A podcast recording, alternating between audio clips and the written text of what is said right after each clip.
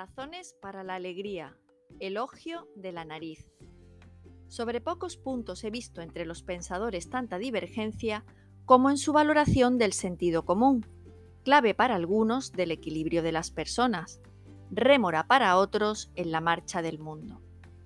Gracián decía, por ejemplo, que más vale un gramo de sentido común que mil arrobas de sutileza, y Leopardi aseguraba que lo más raro que hay en el mundo es lo que pertenece a todos, el sentido común. Pero en cambio, un Becker consideraba que el sentido común es la barrera de los sueños, y Unamuno, más que nadie, disparataba contra él. El sentido común es el sentido de la pereza, el que juzga con lugares comunes y frases hechas, mecánica y no orgánicamente, el que se atiene a los medios comunes de conocer el del ojo del buen cubero, el del poco más o menos, el de todos aquellos que no se esfuerzan en ver claro en sí mismos. Hay gentes tan llenas del sentido común que no les queda el más pequeño rincón para el sentido propio. Yo diría que la clave de estas discrepancias parte del punto de mira desde el que se habla.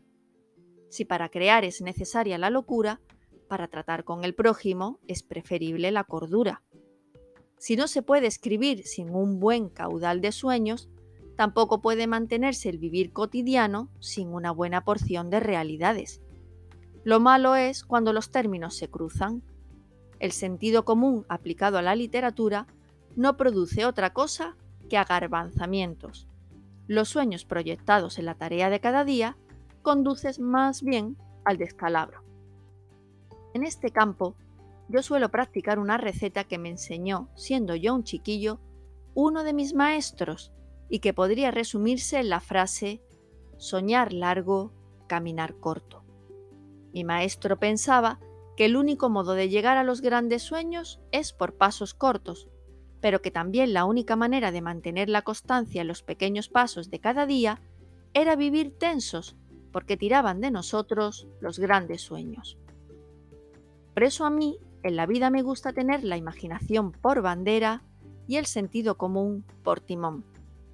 Y si me preguntan si soy revolucionario o evolucionista, contesto siempre que me gusta ser revolucionario de ideas y evolucionista de táctica, idealista en los fines y posibilista en los medios.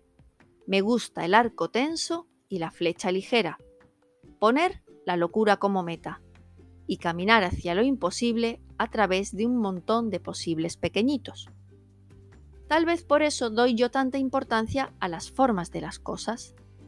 Tengo la impresión de que por cada 100 personas que dicen que chocan por sus ideas, 99 provocan ellos sus roces por las formas en que las exponen. Y si Chesterton aseguraba que una herejía es siempre una verdad que se ha vuelto loca, Tal vez pudo también decir que es una verdad expresada locamente o a destiempo. Porque aquí voy a confesar que una de las pocas cosas en las que yo coincido con Maquiavelo es en su culto al tiempo.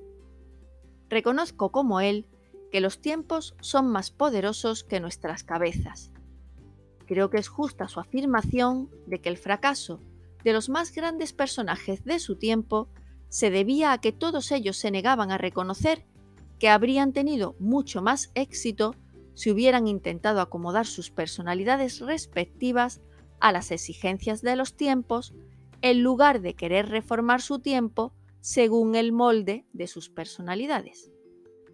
Y naturalmente, yo no estoy dispuesto a modificar mis ideas por mucho que los tiempos cambien, pero estoy dispuesto a poner todas las formulaciones externas a la altura de mis tiempos, por simple amor a mis ideas y a mis hermanos, ya que si hablo con un lenguaje muerto o un enfoque superado, estaré enterrando mis ideas y sin comunicarme con nadie. Esto lo entendí mejor viajando por el mundo. Al llegar a cada país ponía mi reloj en hora, en el nuevo horario del país visitado. Esto no implicaba pensar que en mi país estuviéramos atrasados o adelantados, o desconfiar de mi reloj.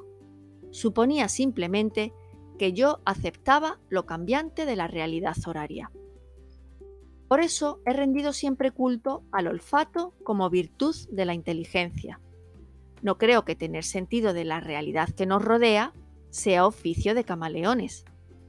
Desconfío de los veletas, pero no de los que saben la tierra que pisan. No me gustan los que cambian de ideas, pero tampoco quienes carecen del sentido común de revisarlas y adaptarlas en todo lo no sustancial. Me gusta la gente de buena nariz. Me encantan los cazadores que no disparan según dicen los manuales, sino que ponen el disparo justo, en el momento justo y en el justo lugar. Razones para la alegría, elogio de la nariz.